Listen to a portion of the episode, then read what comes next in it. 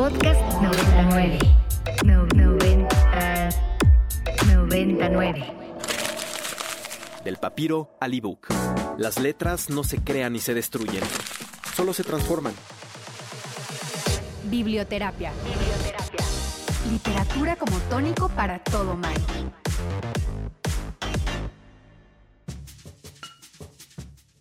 Mi queridísima Pau Tinoco, ya estamos en tu biblioterapia. ¿Cómo estás, mi Pau? Muy bien, muchas gracias por el espacio para traer aquí a alguien que además de admirar por su trabajo como artista visual, le tenemos mucho aprecio. Mucho cariño. Lo cómo no. queremos. Sí, sí, sí. Está Entró con nosotros Alejandro Magallanes. Aplaudiendo. Bueno, La porra total, correspondido total. Muchas gracias por invitarme. Muy contento y honrado de estar con ustedes. Gracias, Alejandro. Oye, pues está precioso el libro, ni más ni menos, con el prólogo de Alberto Manguel. Sí, bueno, pues imagínate, me emocionó mucho y, y aparte da como mucha paz porque, porque ya aseguras que haya algo muy bonito en el libro, ¿no? Con ese prólogo. Hay muchas cosas más bonitas porque nos llevas de la filosofía a la imagen, a algunas metáforas, hablas mucho del tiempo, de lo que se podría considerar perder el tiempo. No sé ni por dónde empezar, pero primero querría decirte, ¿a quién va dirigido un libro inclasificable como este? Fíjate que, que yo pienso que, que un poco para todo público, aunque claro, o sea, em, también podríamos decir que es un libro sobre libros o cómo hacerlos, ¿no? Eh, eh, al final las letras y las imágenes son lo, son lo que conforman como gran parte de lo que conocemos o que intentamos conocer. Y, y algo que me emociona mucho es que justo estas letras eh, que usamos pues nos sirven para ponernos de acuerdo, para también no ponernos de acuerdo y, y pensar que, esto es estas eh, estas pequeñas este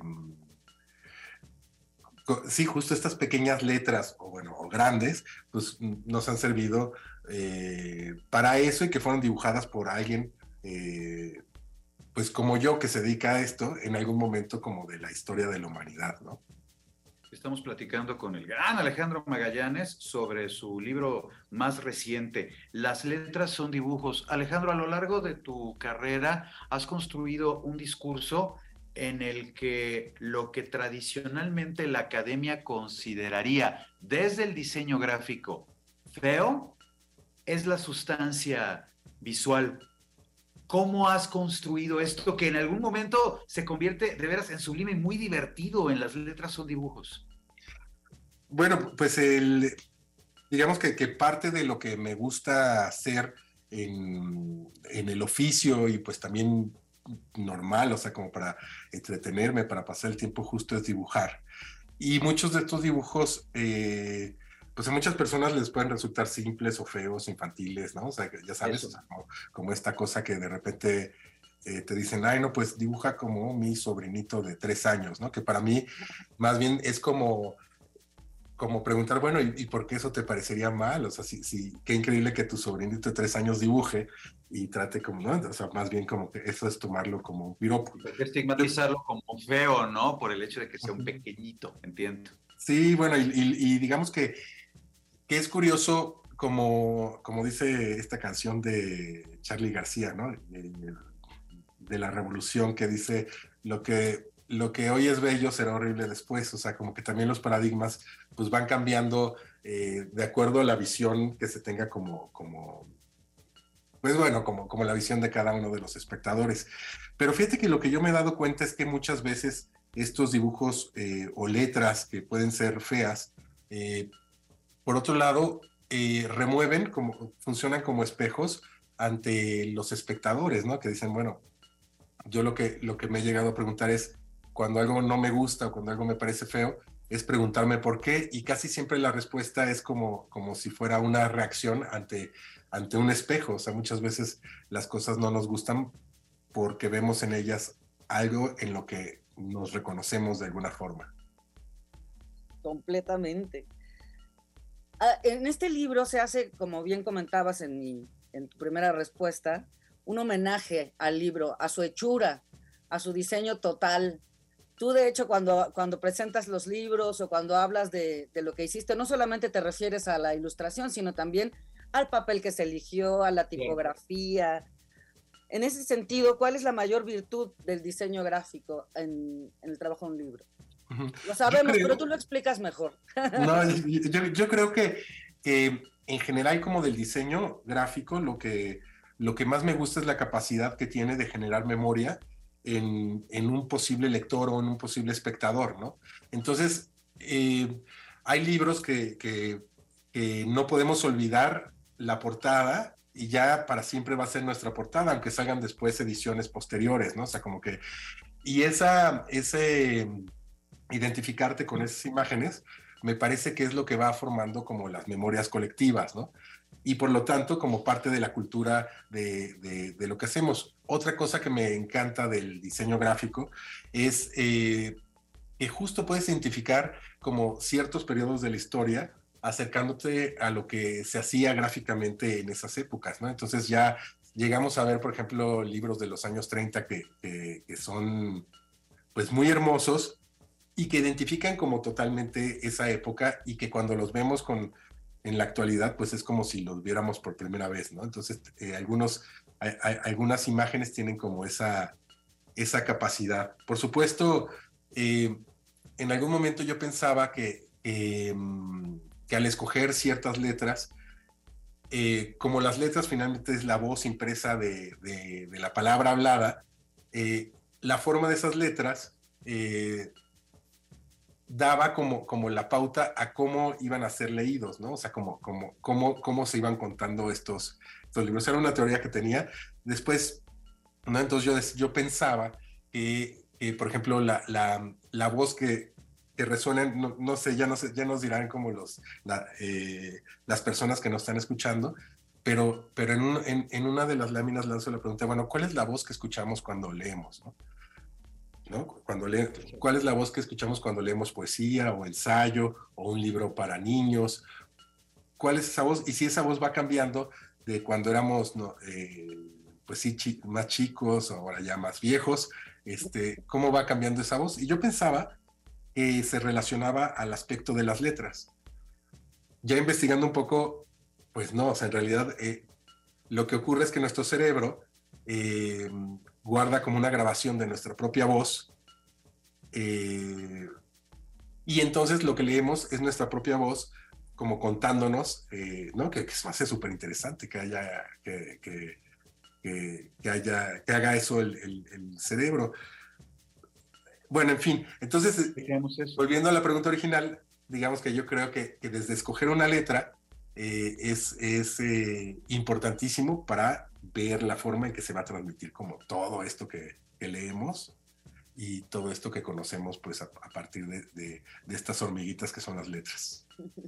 Muy bien lo señala Pau como un libro inclasificable porque las letras son dibujos, es como muchas cosas al mismo tiempo. A la par que te hace reflexionar, también te diviertes. Me quedé mucho la entrandito, ahora sí que el epígrafe cuando inicias el libro, ¿de verdad alguna vez habremos pensado algo que nadie más haya pensado? Y ya de ahí te sueltas. Llegar a un punto del libro en el que aparece una leyenda con tipografía súper sólida al centro de las páginas. Errar es humano, con H al frente de un gran cuadro de Velázquez o intervenciones, Alejandro, está entretenidísima, un hueco en una calle, no sé en dónde, donde colocaste un, un letrero. Este edificio en realidad es una nave espacial las personas dentro están reparando los motores para poder regresar a su galaxia. Esto transforma por completo el espacio público. Ir caminando por la calle y mirar eso cambia por completo tu relación. Entonces, hay constantes juegos que hacen el libro muy entretenido. ¿Era ese también uno de tus objetivos, Alejandro?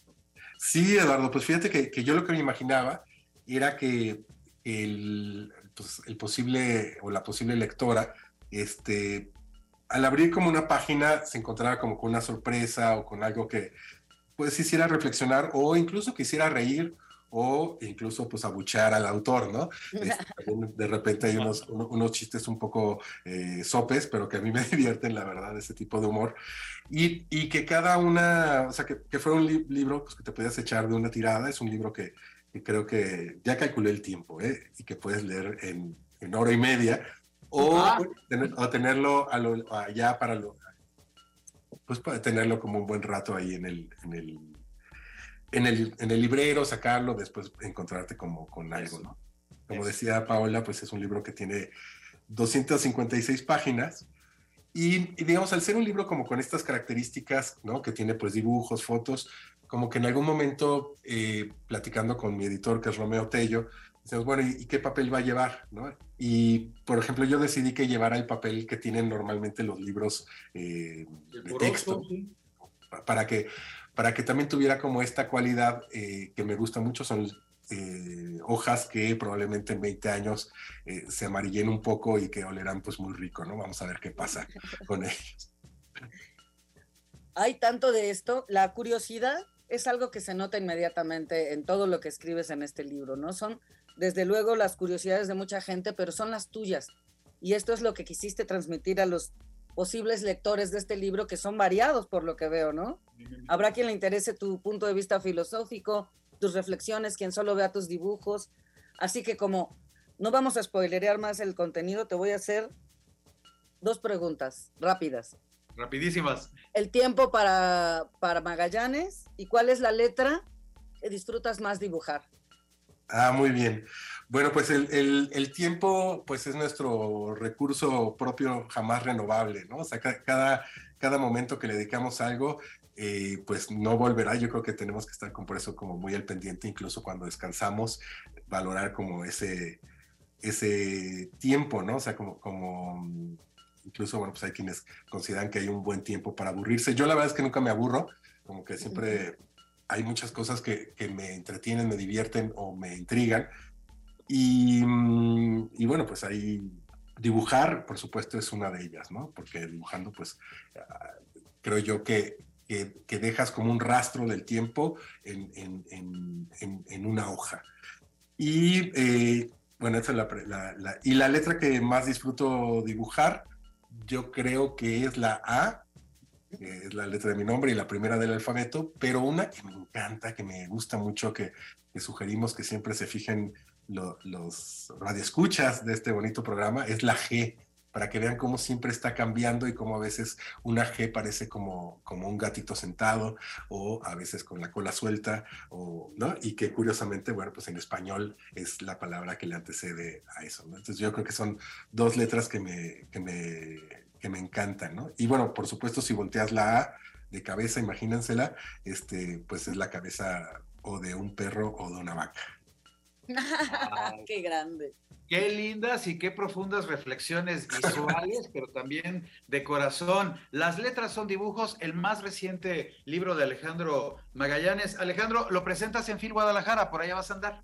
No, se va a presentar en, en enero. eh, Ah, ok. jus- en enero, justo ya cuando haya pasado la, la, este, toda la efervescencia de las ferias. Entonces eh, ya, ya, mm, ya platicaremos dónde, pero bueno, será yo creo que, que eh, a, a mediados de enero.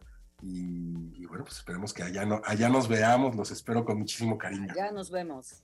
Allá nos encontraremos. Queridísimo Alejandro, te agradecemos mucho estos minutos para haber conversado con nosotros acerca, acerca de las letras son dibujos y deseamos mucho éxito al libro. Gracias, querida Paola, gracias, querido Eduardo. Y pues espero que, que nos encontremos. Hace mucho que no, nos, que, no, que no nos vemos con un buen tiempo para conversar, ¿no? Eso. Eso justamente sucederá muy pronto, Alejandro, para pronto eso. Muchísimas gracias, un fuerte abrazo. Abrazo. Espero que muy pronto podamos platicar de nuevo. Gracias, Alejandro. Besos y abrazos, gracias.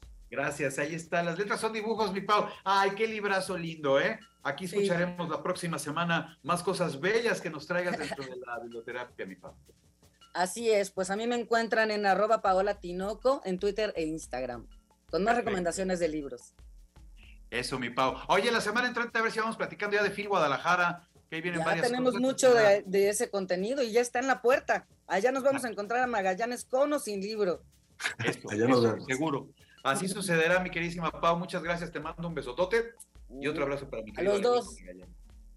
Muchísimas gracias. Bien, oigan, llegamos al final del programa. Qué cosa, el tiempo aquí se va volando, pero ha sido verdaderamente un gusto como cada semana. Efectivamente, nos dicen por acá que la G es un gatito y es muy cierto. Ya vamos a platicar un poco más acerca de ello, porque en la novela más reciente de Ana Clavel también se habla acerca de cuánto la G parece un gatito. Aquí tenemos ya la ganadora, Lorelei Guzmán. Se sacó su grandiosa tarjetita Gandhi con 500 pesos para que mire, hagas con ella lo que quieras. Muchas felicidades, Lorelei. Se van a comunicar contigo para eh, decirte cómo se arreglan para entregarte tu tarjeta, para hacerte llegar tu tarjeta Gandhi. Ha sido un gustazo. Llegamos al final del programa. Nos escuchamos acá el próximo miércoles. Cuídense mucho, que la sigan pasando de maravilla. Yo soy Eduardo Limón. Se quedan con mis colegas de Tengo otros datos y aquí nos escuchamos la semana entrante. Que la pasen de maravilla. Cuídense mucho. Muy buen miércoles. Punto final. Iremos a buscar la siguiente historia. Esto fue Inspiria Literatura, el lugar donde las letras nos guían a través del universo. Por Ibero 90.9. Para más contenidos como este, descarga nuestra aplicación disponible para Android y iOS o visita ibero909.fm.